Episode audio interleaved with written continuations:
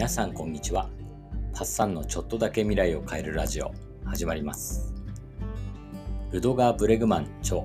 ヒューマンカインドの第6回です。前回の放送では我々はもしかしたら家畜化した類人猿ではないか言うなればホモパピーじゃないかという大胆な新説についてお話ししました。でも子供のような外見になり体も小さく気性も穏やかになったのならむしろ攻撃されやすくなったんじゃないのかという疑問が残ります。なぜホモパピーは地球の覇者になったのでしょうか？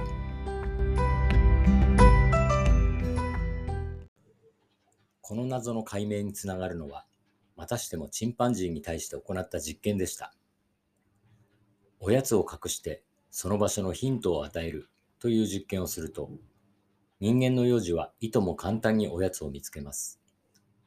しかし、チンパンジーはいくら指差しと教えてもバナナを見つけられないのです。それを見ていた学生が、うちの犬ならわかるのに、と漏らしたことから、犬にもテストを試すことになりました。犬がチンパンジーより賢いわけがない、と思われましたが、やってみると、確かに犬は身振りでおやつのありかを理解するんです。犬に教育していたわけではありません。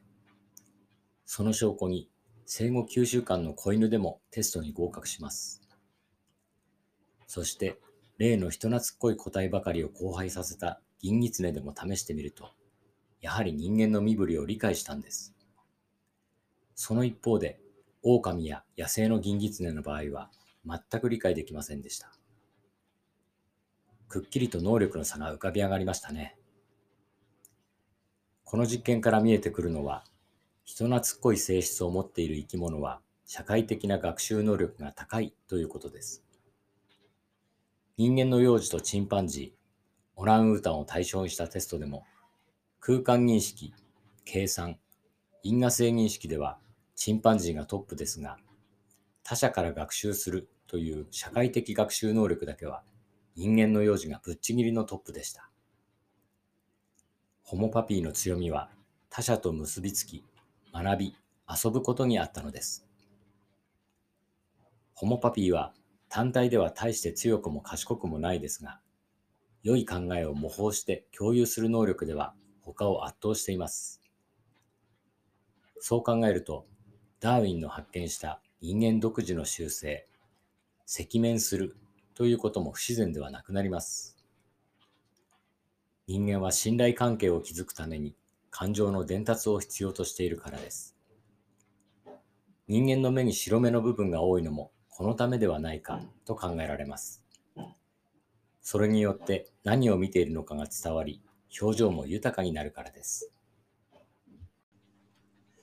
思いがけずフレンドリーなホモパピーの姿が見えてきました。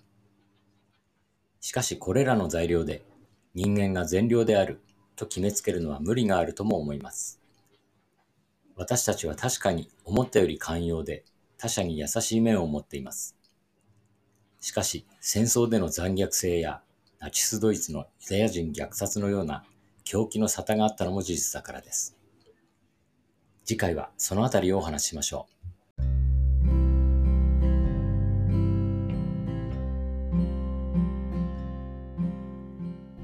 ホモパピーの話面白いですよね。サピエンス全史の著者、ユバル・ノア・ハラリも自分の人間観を変えてくれた一冊と言っています。それでは皆さんの未来がちょっとだけ良くなることを願って、バイバイ。